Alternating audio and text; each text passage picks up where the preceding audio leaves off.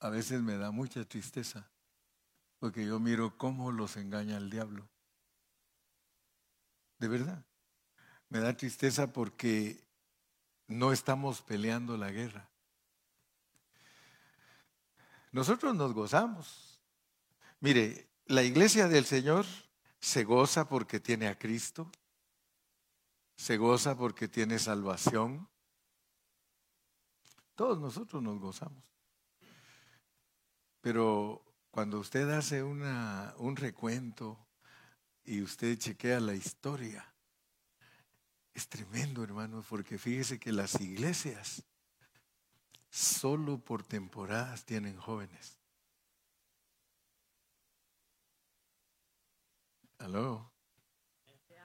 ¿Cuántos de ustedes saben que a todos los jóvenes los saca el diablo de la iglesia? Y por eso es que nosotros tenemos que pelear nuestras batallas. Yo peleo mis batallas, hermano. Y las batallas de nosotros se pelean de rodillas. Las batallas de nosotros se pelean orando, hermanos. Mire, me preocupo mucho. Yo, yo estoy muy preocupado. Eh, pasado mañana yo salgo de viaje para Ecuador. Me toca ir a predicar a Ecuador. Y ustedes se quedan aquí pero ustedes no saben si va a ser mi último día al subirme a un avión, porque yo estoy consciente que yo me puedo morir de cualquier cosa. Y me puedo morir también de que se caiga el avión donde nosotros vamos y se va Iván y me voy yo. Aunque Marvin dice, aunque Marvin dice, no, no, dice hay que volar con el hermano Carrió porque Dios tiene planes con él de predicar la palabra y ese avión no se va a caer. Pero uno nunca sabe. Me recuerdo siempre del hermano Carlos Cruz. Él decía que Dios una vez le dio un sueño y que él se vio en la cama de un hospital, él se vio que lo atropelló un carro, él se vio que se cayó el avión donde iba, como 20 cosas tuvo el sueño y que cuando despertó estaba asustado y que Dios le dijo, de cualquiera de esas 20 maneras te puedo traer de regreso. Entonces él entendió que un cristiano se puede morir de cualquier cosa. No nos llevó el COVID, gracias a Dios. Allá mis paisanos en Guatemala dicen, después del COVID, dicen, gracias a Dios que no es kamik. O sea, que no se murieron. Pero quiero decirles, jóvenes y papás, jóvenes y papás, si no peleamos las batallas, el diablo va a salir ganando. Cuando yo tenía 28 años, yo empecé a predicar la palabra de Dios, me instalaron como pastor y nosotros teníamos una iglesia bien legalista, bien fuerte, hermano, legalismos. Por eso le digo que ni los legalismos dan resultado, ni la gracia. Así que yo como predicador, si predico legalismos, yo ya sé que no hay buenos resultados. Y si predico la gracia, yo ya sé que no hay buenos resultados. ¿Por qué? Porque yo sembré, Apolo regó, pero el crecimiento lo da Dios.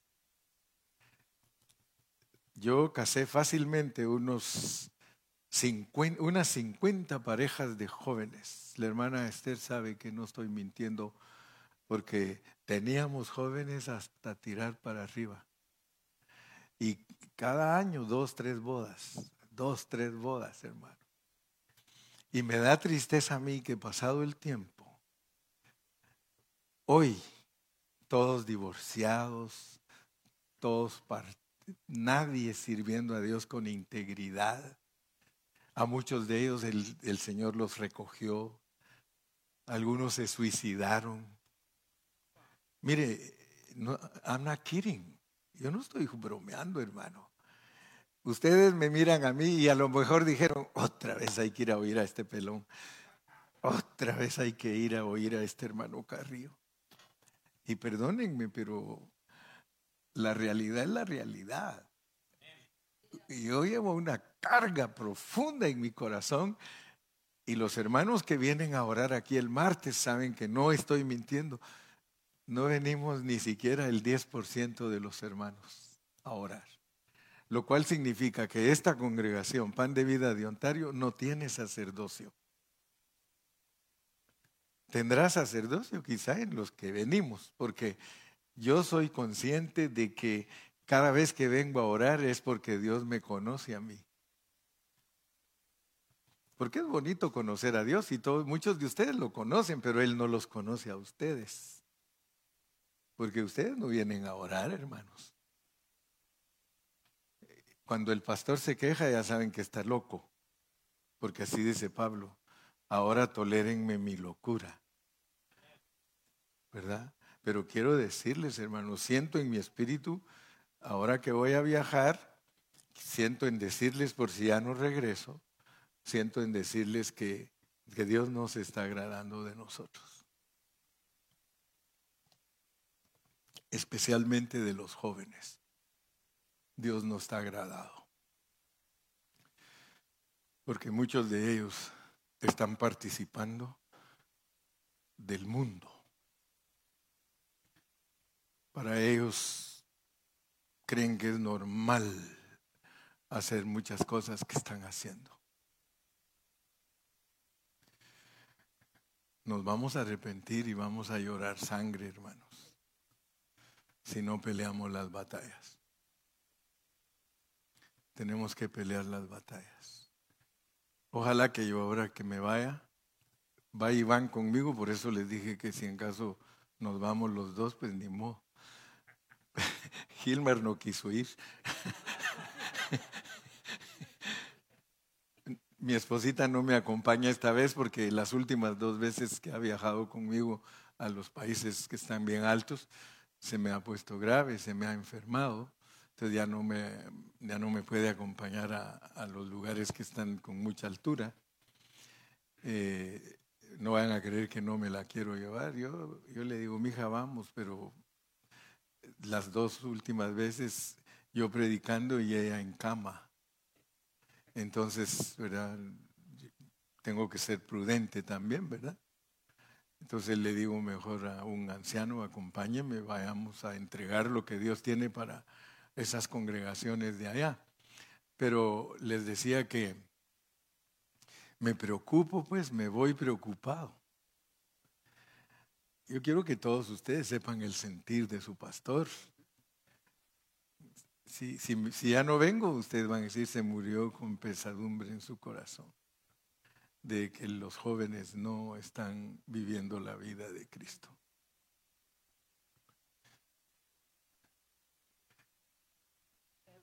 Hace poquito un, hermano que da clases en la high school me dijo, fulanito va contigo ahí a la iglesia. Sí, le digo. Mm. Le voy a tener que hablar más duro, dice, porque se está portando mundanote. Su maestro de la high school, que es amigo mío. Y también me estaba recordando que ese mismo maestro me dio a mí buenos reportes en, otro tiempo, porque me ¿se acuerdan de Liz, de Liz Montiel? Él siempre me decía, ella es la única alumna cristiana que yo he tenido. Todos dicen que son cristianos, pero no viven como cristianos. En cambio, ella me dijo, Imagínese el pastor cuando alguien le habla de una oveja y le dice eso, yo ah, me sentía muy satisfecho. Yo ahorita tengo reportes de muchos de ustedes jóvenes, de hermanos que han venido a hablar conmigo y me han dicho, no nos vamos de la iglesia porque usted predica la palabra, pero nosotros nos iríamos de la iglesia por los jóvenes que usted tiene. Jóvenes, Pórtense bien. Qué triste que por ustedes, los hermanos que vienen aquí, al verlos en las vidas que viven, tengan que venir a decirle al pastor que se van a ir de aquí, pero que no se van porque tengo buena palabra. Y he tenido que decirle, pues míreme a mí y a la hermana Carrillo, pues, si nosotros les damos motivo, váyanse. Pero si la hermana Carrillo y yo no les damos motivo, ¿Por qué se van a ir? Pero quiero pues que sepan que este año me pusieron tantas quejas de muchos hermanos de aquí. Hermano fulano hace tal cosa. Y lo peor dice, lo pone en el Facebook.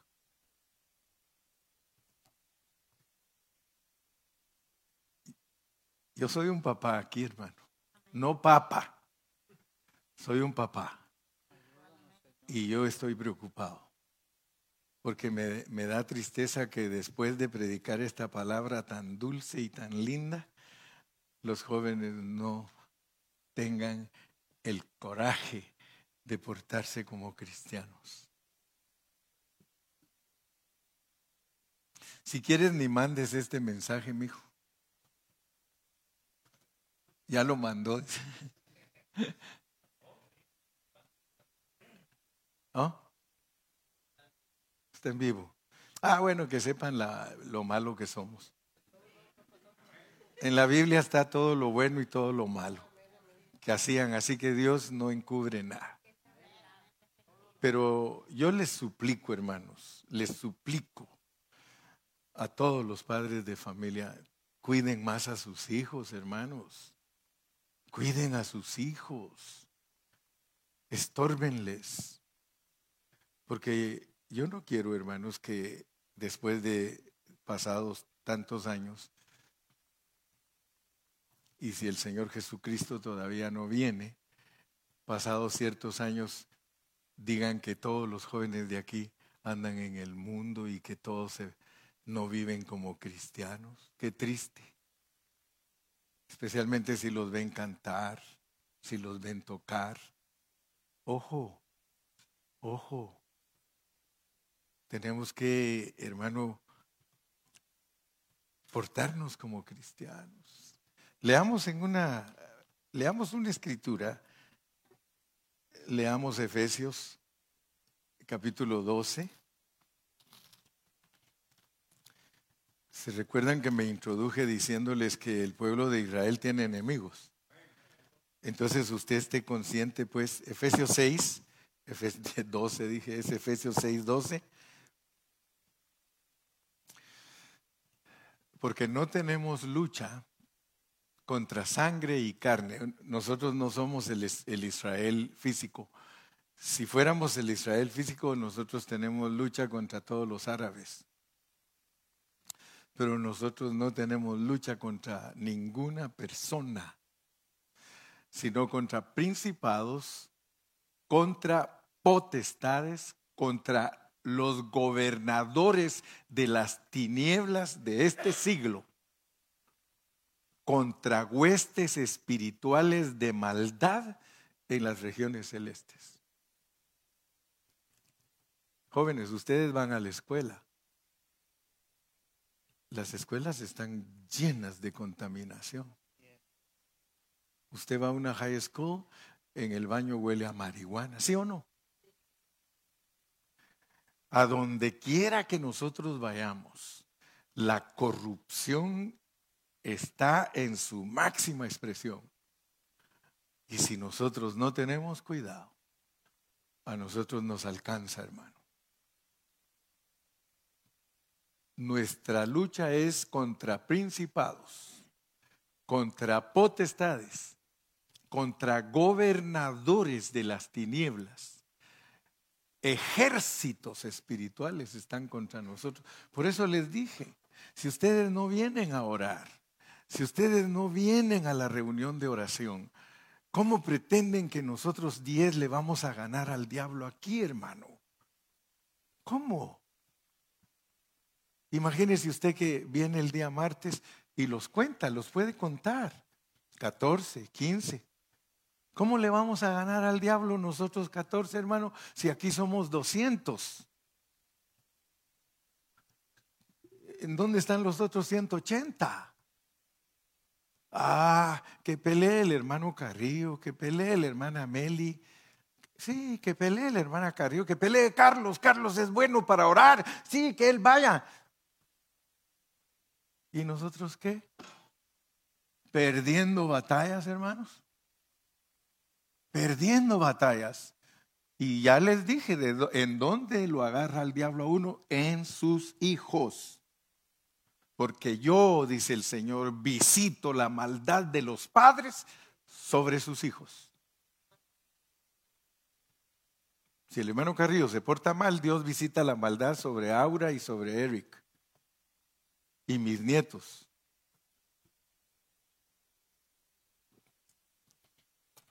Si mis nietos se pierden un día, hermano, que no sea por culpa mía. Si tus hijos se pierden un día, hermano, que no sea culpa tuya. Pero tú tienes que ser un guerrero. Aquí hay hermanos que antes venían a la oración, antes, no faltaban, veníamos a las cinco de la mañana. ¿Cómo no nos va a bendecir Dios, hermano? ¿Cómo no va a bendecir Dios una iglesia que está siempre orando? ¿Cómo? Dios no se contradice. Si todos nosotros tomamos nuestro sacerdocio, y fíjese que Dios nos está hablando a tiempo, porque usted venía a oír hoy de seguro una generación y secretos divinos.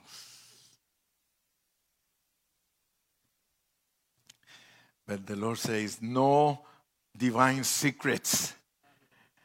You falling.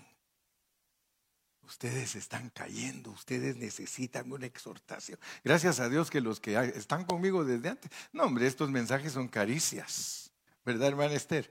Estas son caricias, hermana, cuando el Señor me ponía a exhortar, hermano, bien legalísticamente. No, algunos decían, no más venir aquí. Porque no tenemos lucha contra sangre y carne. Nosotros no, tenemos necesidad de andar viendo cómo entramos a esos túneles para ir a rescatar a los secuestrados. Ahorita Israel tiene ese problema. Está en aflicción Israel, porque los secuestrados los tienen en el lado donde están los terroristas. Y ahora dice, ¿Cómo hacemos? Si debajo de Gaza hay 1700 túneles. Es una ciudad completa, dice. Y muchos les dan ideas. Échenles gas. ayer hasta les dieron la idea de que echen FOM. Que llenen todos, todos los túneles de FOM y que destripe a toda la gente que está ahí. Pero el asunto es de que los Estados Unidos les dice, pero ahí, ahí pueden estar los, los que están secuestrados. Hoy dijeron, no, entonces echémosles agua, así, que vayan huyendo del agua. El problema es de que hay 1.700 entradas y las entradas están en las casas. Para adivinar, dice es rara la casa de Gaza que no tiene acceso al túnel. Pues ahora tú estás en esa pelea, hermano, porque el diablo ya te hizo tantos túneles que ahora para entrar tus hijos están secuestrados. Y ahora para matar a los enemigos tienes miedo de que mates a tus hijos Muchachos, escuchen bien la palabra de Dios. Dejen ya de estarle diciendo a sus padres, ya no me digas eso. No, lo mismo de siempre.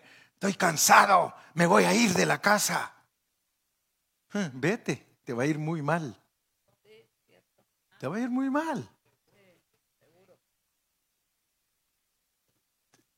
Cuando yo estaba joven, a mí me corrió mi mamá de la casa cientos de veces. Mis hermanos, rápido, ellos no aguantaron. Éramos seis varones. Y a, los seis nos corría mi mamá. No quiero ladrones, no quiero borrachos, no quiero drogadictos, no quiero esto, no quiero el otro. Mis hermanos no aguantaron, porque ellos eso eran, se fueron. Yo no me voy a hacer el santo, yo también jalaba con ellos. Pero, pero tenía temor de Dios. Y cuando mi mamá me corrió, yo le dije, ¿sabe qué mamá? Yo no me voy a ir, no se preocupe. Y yo fui el único que me quedé en la casa. A mis hermanos el diablo trapeó con ellos el piso, hizo tantas cosas, muchos de ellos casi se mueren. Y Dios, con su bendición, me mantuvo a mí ahí. Ahí me quedé, hermanos, ahí me quedé. Tenía miedo de irme, tenía miedo de enfrentar el mundo. Y ya tenía mis 16, 17 años. Yo decía, en cambio yo hoy miro que hay tantos muchachos que sus papás los corrigen y ya pareciera que ellos son los papás. ¿Sí? Ah, es que aquí, hermano, yo estoy en Estados Unidos. Allá en El Salvador, pues ni modo. Allá en Guatemala, pues ni modo. Aquí estamos en Americans. Liberation. Live and let live. Imagínense, imagínense, pobrecitos, porque se van a asustar. Yo tenía 23 años la última vez que mi mamá me pegó. Y mi mamá era lista porque ella no me andaba corriendo porque me le iba. Ella no, ni a pedrar ni nada, ¿no? ¿Sabe qué hacía mi mamá? En el baño, sentado en el trono.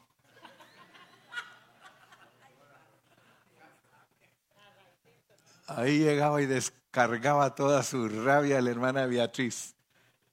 Pero le doy gracias a Dios por mi madre, hermanos, porque siempre me estorbó, siempre me estorbó, siempre, siempre.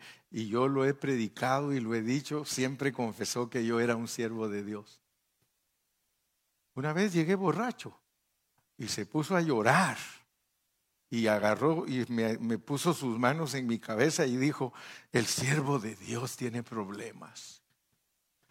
Tiene problemas el siervo, porque ella siempre me decía siervo.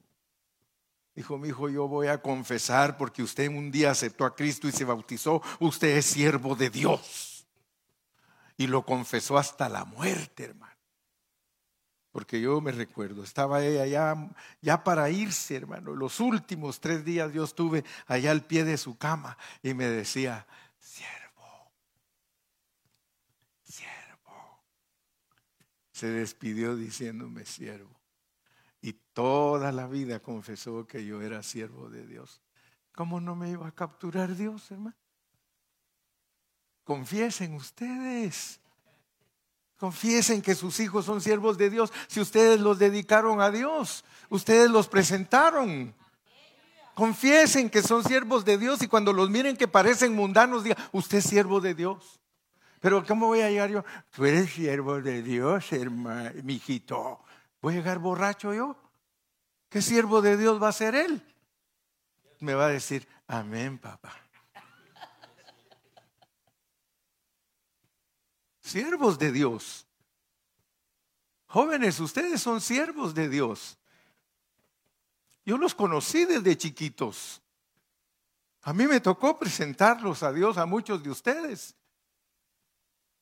Por eso les puedo decir, you are servants of God. When I present you to the Lord, I, I, I pray, Lord, This is your servant.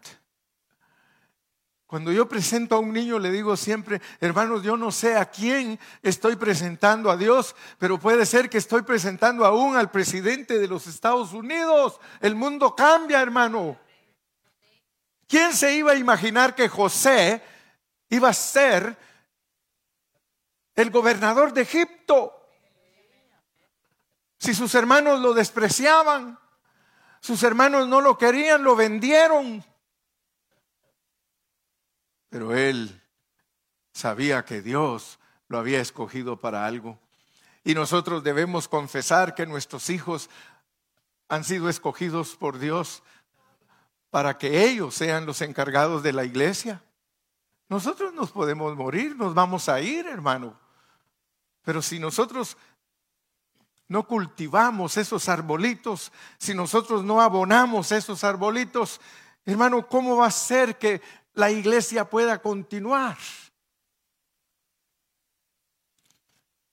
Ahora me va a preguntar aquel, ¿y qué título le pongo al mensaje? La locura de Carrillo.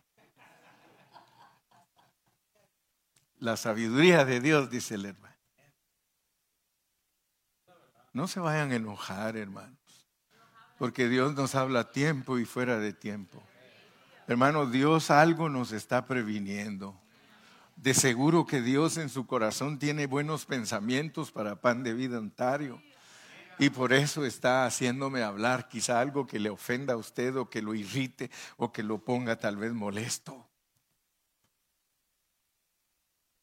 Pero hay momentos en que Dios dice, siéntate, quiero hablar contigo.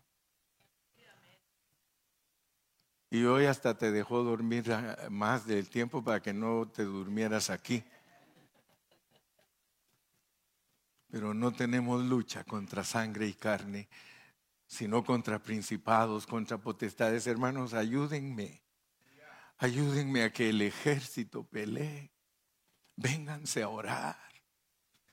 Ayúdenme a orar, hermanos. Dios puede tener misericordia de nuestros hijos.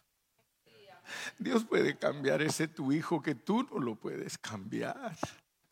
Dios puede hacerlo, pero ¿cómo lo va a hacer cuando Él nos vea humillados? Si mi pueblo, sobre el cual es invocado mi nombre, se humillare, yo sanaré su tierra.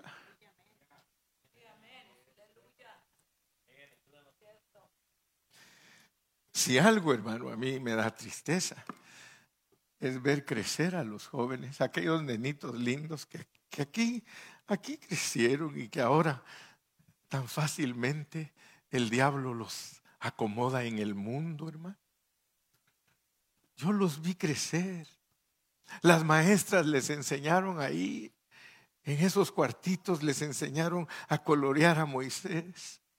Les enseñaron a colorear a Jesús. Les enseñaron tantas cosas lindas, pero ahora los vemos que el diablo nos los quita. Y es porque nosotros no hemos peleado la batalla. Hemos dejado de pelear la batalla. Peleémosla. Pelea la buena batalla de la fe. Échale mano a la vida eterna. Que no sea, hermano, algo que nos entra aquí y nos sale por el otro oído, hermano. El mundo está perdido, hermanos. El mundo es perverso.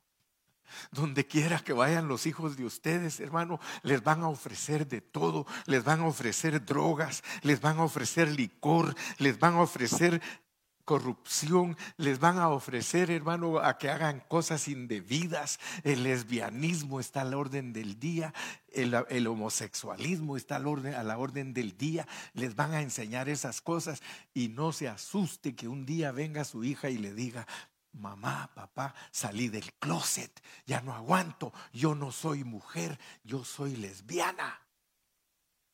Yo no soy hombre, no sé qué pasa, estoy en un cuerpo equivocado.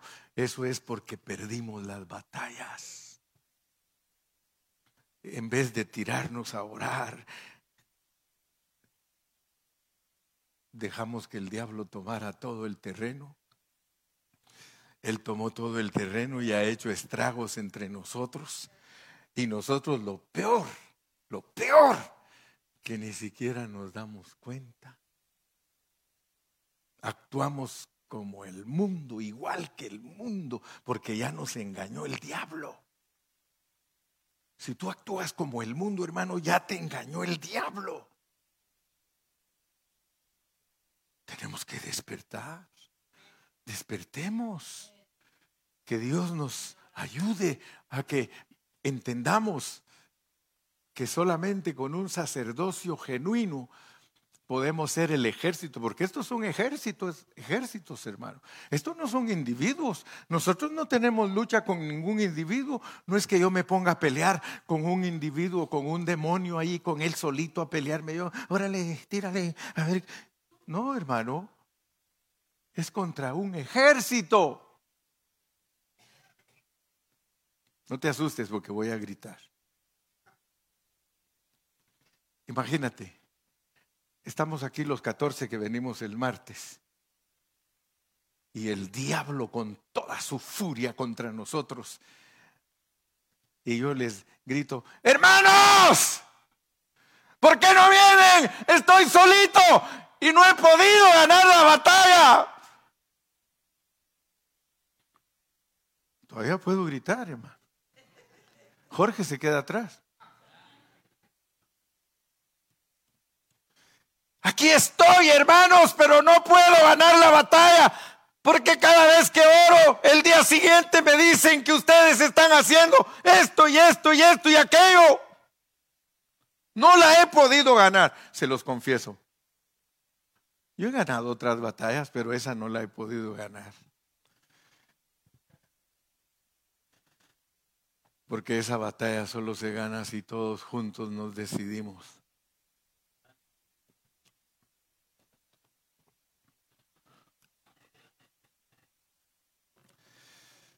Señor, en esta tarde estamos delante de ti. ¿Por qué no se viene al altar, hermano, y oremos mejor? Doblemos nuestras rodillas en el altar, hermano, y oremos a Dios. Padre Celestial, Señor Jesús, venimos delante de ti, Padre, humillados, reconociendo, Señor, nuestras faltas reconociendo, Padre, que hemos sido débiles. Perdónanos. Perdónanos, papá. Perdónanos, Señor. Señor, nos humillamos delante de tu dulce presencia. Ayúdanos. Danos la fortaleza para tomar nuestro puesto como ejército somos tu ejército, pero está derrotado. Somos tu ejército, pero está derrotado porque las pruebas son que no hemos podido ganar las batallas. Ten misericordia de nosotros y de nuestros hijos. Mira a nuestros hijos, Padre. Oh Señor Jesús. Oh Señor, por favor, por favor, inclina tu oído. Inclina tu oído, Señor, a tu iglesia.